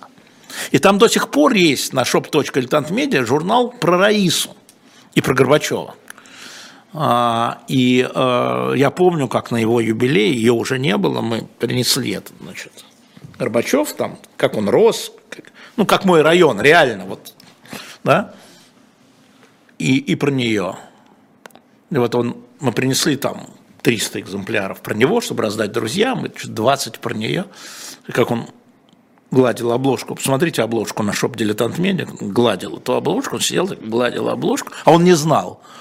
А мы с Муратовым там тайно под столом там э, бегали там к дочке Ире, значит, похищали какие-то архивы, э, крали чего-то даже. Как мальчишки себя вели, честное слово, нам уже было там под 50. А, вот. А, и вот получился такой номер. Прайс. Так что посмотрите сами. А, да, Вячеслав, мы планировали программу с Ириной Петровской, ждем, я тоже жду. Она должна быть. Ваня Баксин, правда ли, что Раису Максимовну Горбачеву первую завербовали иностранной разведкой? Ваня, отвечаю вам как иноагент, патентованный. В списках агентов наших ЦРУшных ее нет. Вот нет. Ей-богу. Ну, что вы детский сад устраиваете? А, петиция врачей может ли помочь, спрашивает из Казани наш постоянный Саша Скочеленко. Я не знаю. На самом деле она доложена уже Путину. А, вот. А, ну, ну, ну, это все правда. То, что написано с самого начала, да, вот с самого задержания все эти ее а, диагнозы были известны задолго до процесса. И полтора года человек в тюрьме, очень опасный, сидит в тюрьме. И приговор еще не вступил в силу, как вы знаете, будет апелляция. Ну, надо напомнить про врачей. А, Дмитрий из Москвы, зачем нужен Валерий Соловей с его чур? Вы знаете, я вам скажу, что э, вот то, что вы говорите, это же, он же играет на ожиданиях. Это очень важная история, э, Дмитрий, что вы спросили на самом деле. Вы вот задаете очень умный вопрос с Валерием Соловьевым. Он же очень многоплановый. Во-первых, вот я когда езжу, мне постоянно, без ссылки на говорят, а вот правда, что Путин, а как вы думаете, а Путин это двойник? Это двойник, а вот правда, что он очень болен? Потому что они понимают, я имею в виду политики западные, что это, то, что я вам говорил, что эти военные действия начал Владимир Владимирович Путин. И что если Владимир Владимирович Путина не станет, то они, скорее всего, прекратятся в том или ином виде. И вторая часть важная – это наша зарубежная позиция. Ну, возьмем это слово в кавычках маленькими буквами, да? У них нет никакого плана, кроме смерти Путина, кроме ожидания смерти Путина. Вы же сами видите. Что я вам буду про это рассказывать? И Соловей, понимая это, попадает в ожидание, потому что остальное бессильно. Эту военную операцию не остановить, пока Владимир Владимирович у власти. И он дарит надежду. А люди хватаются, знаете, это как конспирология, люди хватаются за это. Это очень точный расчет, абсолютно математический. И вы, Дмитрий, 33 лет из Москвы, должны это понимать. И мы не можем пройти мимо этого, я имею в виду журналисты, пресса, живой гвоздь, профессионально я имею в виду. Потому что это ожидание огромной части. Он дарит надежду. То же самое с биолабораториями, что вы спросили, то же самое. Как объяснить, что мы начали первый военный день? Так они же готовились. Это же самоуспокоение, самообъяснение, то же самое абсолютно. И только люди, которым хватает рациональности, рациональности, могут вот это там складывать рядом в коробку, говорить, вот это, да, оно существует, оно, оно, оно существует. В смысле, э, часть людей в это верит, но Земля же стоит на трех китах, что ж, не-не-не, на слонах, на китах, ну, вот люди верят, вот она плоская. Так что вы просто должны, что это существует. Да. Существует. Валерий Крынов пишет, Алексей Алексеевич, у вас ощущение, что я в книжном магазине? Ну, конечно. Конечно, в книжном магазине. Чего вам еще сказать? Вот у нас на шоп, для тех, кто только что пришел, на shop.diletant.media у нас книга Екатерины Шульман. Торопитесь. У нас книга Натана Яковлевича Эдельмана, одна из моих любимых книг его, это а, «Мой 18 век», «Грань веков», но здесь еще «Мой 19 век». Вот, а, отличный подарок, где есть подростки, интересующиеся историей, где есть студенты, где есть дедушки и бабушки, интересующиеся историей. Натан Яковлевич Дельман на shop.diletant.media. Двухтомник Генри Киссинджера, тяжелый, двухтомник «Моя жизнь. Годы в Белом доме». Это вот просто мемуары. Вот. Тяжелый книжный магазин, да. Естественно, наш журнал новый, который только что появился, между прочим, уже 96 номер. Сейчас 4 номера будет сотый. Да? Террор во французской революции, как они, эти идеалисты, в белых польтах все, неподкупные, неподкупные, Робеспьер, Сен-Жюст, ничего не оставили после себя. Кутон, бедный паралитик, ничего не оставили. Привели страну к гильотине. У нас тут есть статья, не помню, кто написал, сейчас скажу, кто написал, если быстро найду, но Михника я вам уже говорил. А, Лиза Аникин написала, ха-ха а, утопление в Нанте. Контрреволюционеров топили массой в реке. Топили. Ну, потому что гильотина не справлялась. Расстреливать дорого. На shop.diletant.media. Ну, чтобы не чувствовали себя в книжном магазине, скажем еще майки. Аптека за углом, живой гвоздь. Не переживай, переживем. На shop.diletant.media. Пошли к вашим вопросам пока. А, электронную версию книги какую, дорогой Рафик из Владикавказа, не знаю, а журнал можно купить электронную версию на сайте «Дилетанта» можно. Читайте книги, да. А, Виктор пишет, а вы знаете о том, что Борис Березовский, видимо, или Борис ББ, Борис Березовский, вас очень ценил и любил. Пролюбил не знаю, ценил точно. Мы с ним никогда не работали, я на него никогда не работал, а, но он часто, как многие другие на самом деле, хотел со мной пообедать. Потому что мой взгляд ни от кого не зависит, и от вас, к сожалению, для вас тоже. И мои соображения, даже ложные – даже ошибочные, всегда такими людьми, как Березовский, как людьми, принимающими решения, а, воспринимались как заслуживающие внимания, во всяком случае. Потому что я умный, да? А, Горленко, я вижу Алексея Алексеевича владельцем книжной лавки. Ну, считайте, что «Живой гвоздь» – это хорошее название для книжной лавки. А, большая новостная программа нет Андрея из Пензы, нет, э, ресурса нет. Нужно же иметь корреспондентов всюду. А, помимо всего прочего.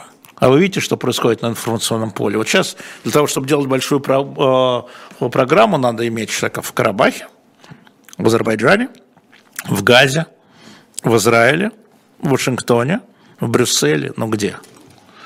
Ну где? Даже если вы скупите все эти книги, денег не хватит. А, зачем Минобр собирает данные о контактах с иностранными коллегами? Ну, Дмитрий, ну какой Минобр? Ну, это же кураторы приказали. Ну, это уже было в Советском Союзе отчеты такие. Ну, ей-богу. Ну, шпионов ловить. И вообще понимаете, что э, э, значительная часть сидящих по госизмене – это ученые. Причем на китайской, на китайском треке – по статистике. Шпионов ловят. А за шпионов звездочку дадут, повысят, может, премию выпишет. Автомобиль, холодильник Розенлев, финский, хороший, автомобиль «Москвич». А, а, неделю назад Дудь и Агиль подняли вопрос о возвращении в Татарию уроков русского, татарского языка. В комментариях навалились на Дудя, мол, не Рашатовый тоже бот. Ну, а я не знаю, боты они или не боты, и чьи они боты, но эта история, она как бы развивалась при мне. Я был в, ну, в общественном совете при Министерстве образования, когда вводился ЕГЭ. Я, кстати, был единственным, кто голосовал против а, из общественного совета. И тогда а, там как раз возникла история с а, Казанью, потому что ЕГЭ дает возможность поступления в вузы во все а, институты страны, а, и поэтому ЕГЭ надо сдавать на русском. И при мне, а, значит, Фурсенко, а, тогда министр, ныне помощник Путина по образованию, говорил, ну вот как бы объяснить это Шаймиеву, что он же отрежет своим, своим возможность поступления в МГУ, в ЛГУ и так далее. Я говорю, так и говорите ему. Ну, это же не... Я говорю, так и скажите. Он же очень умный и хитрый. Возьмите и скажите. Он меня не говорит, пусть Путин скажет.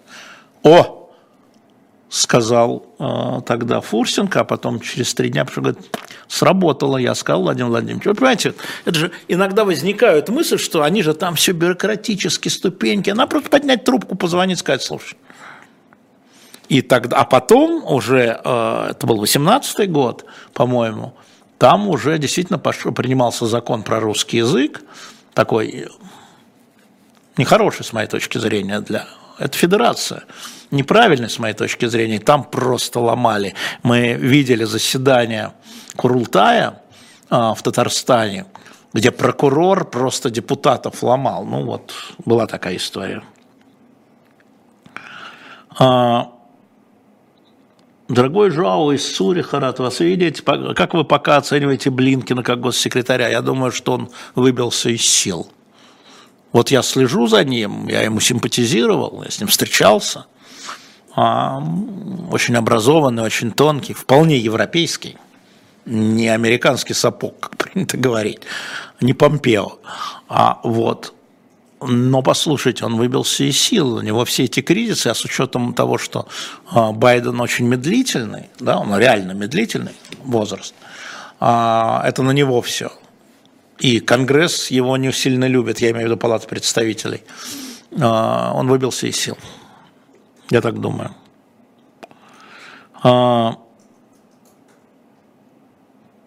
Что-то я-то я не понимаю, подписывался. Госсовет в Татарстане, да, спасибо, Лилия. Я уже не помню, как это называлось. Ну, Госсовет, верно. Был Госсовет, и был, по-моему, свеженазначенный прокурор.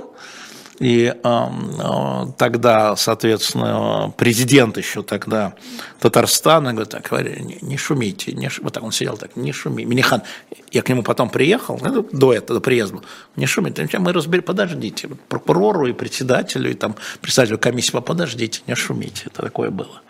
Тяжелая была история для них. А, где Антон Орех. Антон иногда здесь появляется, он в Москве, Валерий Пономарев. Антон в Москве, а, значит, э, он появляется иногда, ведет, когда может и хочет программы. Насколько... Вот завтра ведет в эфир в 19 часов. Спасибо, Женя. Ну. А, Ройзман будет еще как историк на ЖГ? Ну, пока нет, вы знаете, потому что он приходит, вы начинаете здесь его провоцировать, многие, а иногда и просто провокаторы приходят, а Жень человек такой ответит, а ему сразу изменение меры. Не надо. Да, Слезкин, Собчак, да, а, Николай мне пишет, Мещенин, а, да, хорошо, что вы посмотрели, мне кажется, что это как минимум познавательно и создает объем проблемы. Еще раз повторяю, можно было не соглашаться, но мне кажется, что Ксения попала в а, резонанс с ним, что их, грубо говоря, волнуют одни и те же проблемы. Это слышно, это видно по эфиру и так далее. Орех хороший, да. А, так, не понял. А, поддерживаю, а что? А, это я не понимаю. А, ну, пришли всякие идиоты, мы их сейчас немножко продвинем, а, чтобы освободить место от них. До свидания, Дмитрий Глущенко. Так, кто в эту субботу ведет разворот с Лизой? В эту субботу разворот с Лизой ведет Женя Большакова. Я правильно помню? Да, я правильно помню, да. А неплохо бы посмотреть ваш стрим с Матвеем Ханопольским. Не зовут. Не зовут. А кто организовал волны иммигрантов в Европу? Да никто не организовал. Антон, народ же, если говорить вообще о миграционном. Я вчера, а, от нечего делать, значит, включился в такой, э, как бы сказать, канал французского национального собрания, французского парламента, где комиссия по законам э, выслушивала министра внутренних дел, который представлял новый закон о миграции, об иммиграции. Вот. Э, и он вдруг заговорил там внутри о климатических мигрантах. Я думаю, господи, вот этого я еще не знаю. Потому что они не, если они будут говорить, какие-то злыдни организовали, сейчас убьем злыдни, иммигрантов не будет. Нет, он очень подробно рассказывал, объясняя депутатам, почему закон а не секой, что случилось в Британии, когда, например, Верховный суд Великобритании, я не знал, я пропустил, запретил британским властям нелегальных мигрантов из Руанды возвращать назад. Он запретил. А что с ними делать? Вот поймали нелегального мигранта без права жизнь, без, ну, в смысле, там, находиться на территории без права работы, может, какой-нибудь такой персонаж. А их нельзя выслать. Суд Верховной Британии запретил. А, и нет хорошего решения. Поэтому, если вы имеете в виду границу между, поскольку вы из Хельсинки, между Финляндией, историю с границей, ну, тут же самый главный вопрос, а как они попали в Россию, у них визы российские-то есть? Как они через Россию проехали? Если у них есть российские визы – то тогда а, Финляндии надо договариваться с Россией, если нет шенгенской визы, о том, что их российские пограничники не должны пускать. Но это договоренность. Финские власти не хотят говорить с российскими властями. У нас же это самое. Не разговариваем с супостатами. Ну вот. Но Россия, конечно, этим пользуется. Российские власти, конечно, нагнетают, дожимают. В вашем вопросе, я даже не собираюсь это скрывать. Конечно, это инструмент, безусловно. Иван из Москвы, 34 года. То, что закладывается в бюджет в 2024 году, означает, что Путин не собирается заканчивать СВО. И разделяю вашу точку зрения, Иван, а, потому что 39% бюджета уходит на военные и силовые ведомства, ну, это, конечно, пипец. Это, конечно, что закладываются деньги на военные действия в первую очередь, безусловно. Наталья пишет, почему в журнале «Дилетант» нет ни одной вашей статьи. Почему? Да я плохой э, писатель. Говорун хороший. А писать мне лень. Я даже вот смс-ку написать мне тяжело, если честно. Я так с телеграм-каналом еще справляюсь. Иногда в Фейсбуке, в Твиттере вообще мечта 144 знака. А, вот. а так тяжеловато на самом деле нормальный вопрос Чернигова Украины, пригласите Матвея, так он же, он же бывает каждое воскресенье у Курникова и э, у Баблоянова чего, когда они ведут. Это меня там нет. Это меня туда не зовут.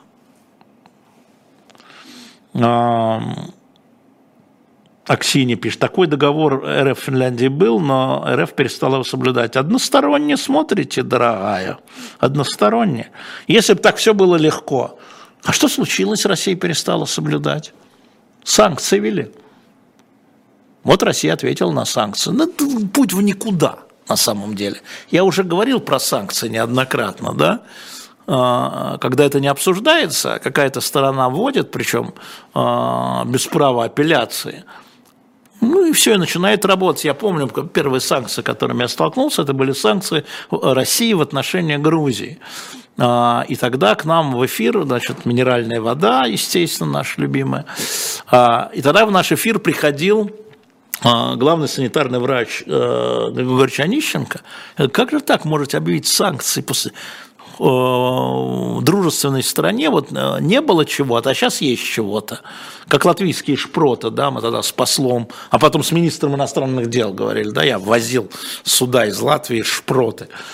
А там много чего, не помню, что там было в шпротах, много не того. Ну, прекратите. Абсолютно политическое оружие. Я тогда это говорил и сейчас это говорю. Ну, если вы обмениваетесь политическими оружиями в виде государственных санкций, которые касаются там всех, потому что они бьют прежде всего по населению, я сейчас имею в виду именно эти санкции. Шпроты били по населению, конечно. Джон Фил. О, мы с вами в одной десятой школе в Лялином переулке учились. Вы помните Колю Данелию? Я помню Колю Данелию. А чем мне не помнить Колю Данелию? Это, знаете, у меня память все больше уходит там, где туда, школа и в детские сады. Конечно, помню. Привет. Ты гляди, как прошло-то, а? Господи, у меня ни с кем с моей школы, по-моему, из моей школы, где я учился, не сохранилось, разбежались, хотя живу недалеко. А, когда будет Сережа Марков, ну я передам, вот Женя сидит, продюсер, когда будет Сережа Марков? А, а, так, а, когда откроют совсекретные данные об убийстве Джона Кеннеди? Знаете, Иван, а, я спрашивал Михаила Сергеевича, он мне все время говорил – на, нас там нет. вот мы тут ни при чем. Ну, серьезно, у нас был разговор с ним, да, я говорю, ну, Михаил Сергеевич, что вы видели? Ну, да, когда я пришел в Политбюро, мне стало интересно, говорит он, ну, нас там нет, ну, не было, ну, ну, правда, ну, у нас с Кеннеди были отношения, ну, какой-то Джонсон, ну кто бы стал? Ну, посмотрите, когда Микоян ездил, как он разговаривал. Вот, вот такая была история. Да, лайки, лайки не забывайте ставить. Правильно Сапсан показывает. Что-то у нас трех тысяч лайков даже нет. Даже как-то лень с вами разговаривать. А, да, потребляем только шпроты, да, да, да, боржоми и хамон. Что можно почитать по истории обряда этику православия, спрашивает Степан. Нерелигиозное.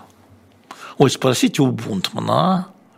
Я, честно говоря, эм, вот, ну, и существуют исторические книги, наверное, про это. Честно говоря, не знаю. Москва 63. Почему так много Патрушева? Да нет нигде много Патрушева. Два раза выступил. Что вы какой повторяете за кем-то какие-то глупости. Просто вы интересуетесь Патрушевым. Вам объяснили, что Патрушев это переодетый Путин, и вы вот за это зацепились. Ну, сотрудничал Освальд с КГБ, да, да. Это тоже было правда, как, как вы хотите, когда человек бежал из Соединенных Штатов, морской пехотинец суда, что сотрудничал с КГБ. Допрашивали в КГБ, наблюдали из КГБ в стране, конечно же. Более того, хотел обратно бежать, уже будучи в Штатах, ходило его э, наше посольство в Мексике, он в Мексике. А наше посольство, там есть же документы, как, какая-то провокация, но его нафиг. Вот так. А, ну так, все понятно. Про Соловья отвечал выше.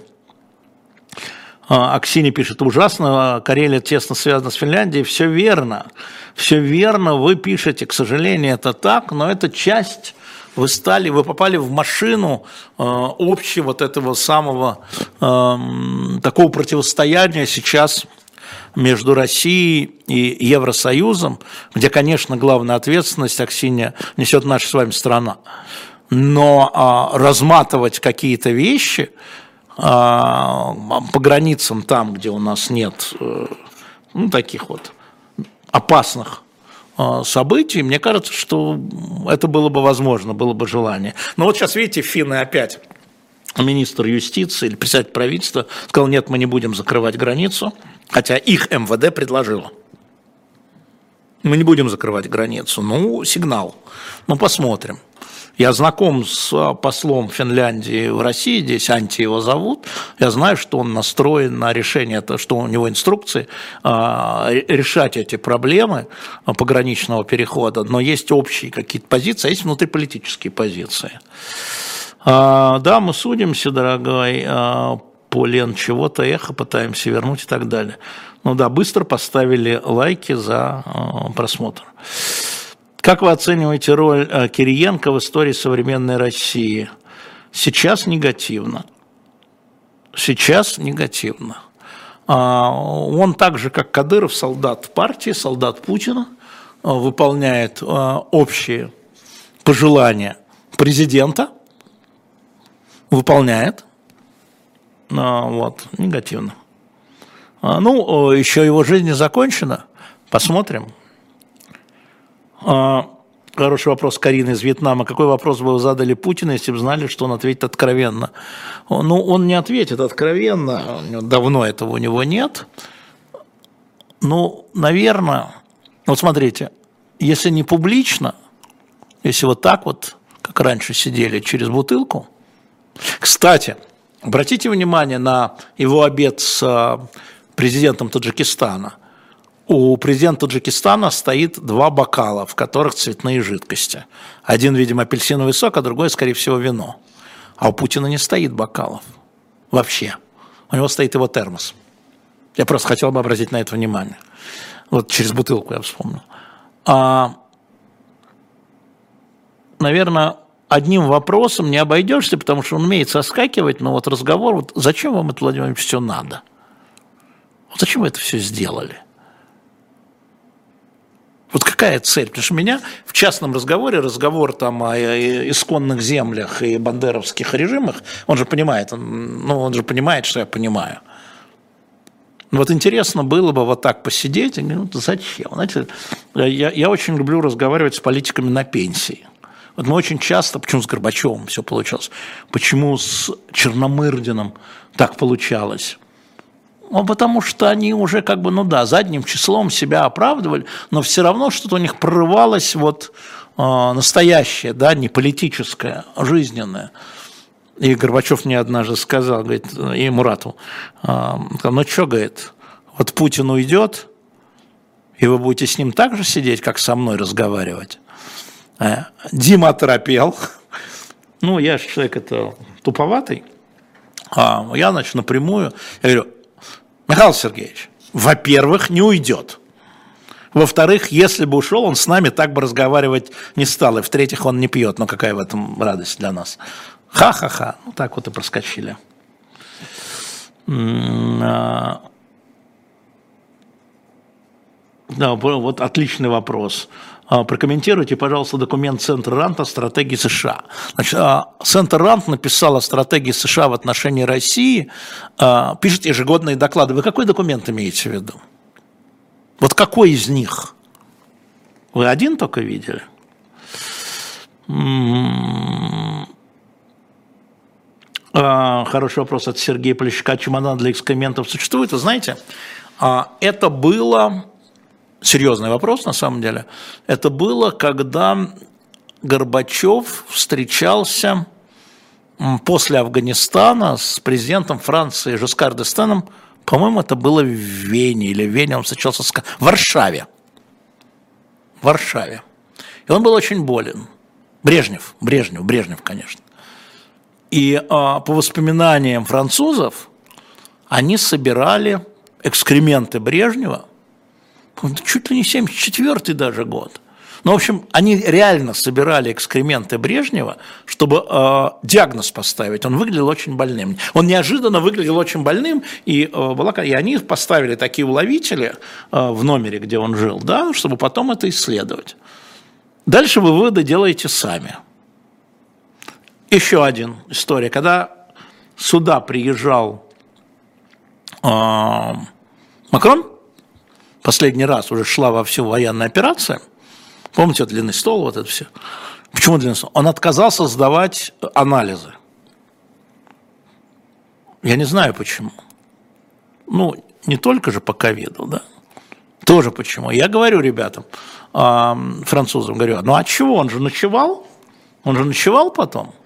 Ну так э, очевидно же, что э, все, если бы хотели получить, получили бы.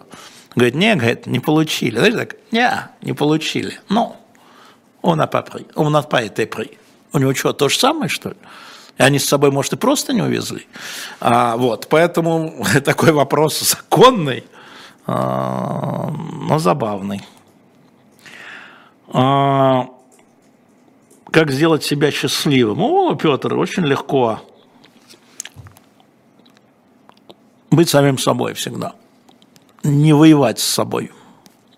Быть честным отношении себя, семья, друзья. Это, это счастье. Клавдия пишет, я ужинаю. Клавдия, ну вы же не только по жизни ужинаете, правда? Ну, правда же? А, когда будет Наталья Зубаревич, вот Женя помечает себе, да? А, Юсупов из Татарстана. Стоит ли детям призывного возраста сейчас возвращаться в Россию домой? Потом могут не выпустить. Ну, мы все смертны, что называется. Ну, вы смотрите сами, естественно. Это же зависит от уровня вашего страха и понимания ваших детей. Да? Если вы не хотите рисковать, то нет, а если вы решили рискнуть, то да. Что за проблема? А, да, да, пишут. Тут врачи пошли. А, из экскрементов можно получить ДНК, поскольку содержатся эпителиальные клетки кишечницы, а тут вопрос двойников. А Макрон? Тоже двойник? Я передам. Я скажу, а вы двойник? На встречу, вы двойник? Ну и что? Он скажет, нет, я не двойник. И скажет, да, я двойник. Кому верим? Ну, ребят, ну ей-богу, ну, ну правда, ну, ну вот оставьте это для других эфиров. А, Малик говорит, а вы не спрашивали Горбачева, почему он оказался так, не такой хватки? Ну, в вашем вопросе, Малик, спрашивали. Он говорит, ну тогда я должен был давать команду стрелять. А я ее не давал. Хотите верьте, хотите нет. А, давайте еще раз напомню, сейчас у нас все заканчивается, два, два часа прошло, у нас сейчас все заканчивается, уже напомню вам, что сейчас Станислав Кучер у Айдара Ахмадиева, а в цене вопросов 20 Лиза Аникина и Сергей Алексашенко. О, 3, почти 3,5 тысячи лайков, неплохо, дизлайков мало, ребята. Значит, наши майки, не переживайте, переживем. Наша майка «Живой гвоздь», наш журнал новый – про террор, как идеалисты приходят к власти, чем это заканчивается. И здесь статья Адама Михника, но об этом еще будем рассказывать. А, Натан Яковлевич Дельман, наконец-то у нас в нашем шопе а, «Грань веков», мой 18 век, мой 19 век, на shop.diletant.media. Екатерина Шульман, привет вам, передает. И двухтомник Генри Киссинджера со словами «Годы в Белом доме» схватили лучший подарок для тех, кто сами не увлекаетесь, повторяю, занудно. Но если кто-то у вас там учится на это, ну, в смысле, на политологию или на информацию или что-то, да, или на международных отношениях, самое оно. Всем пока.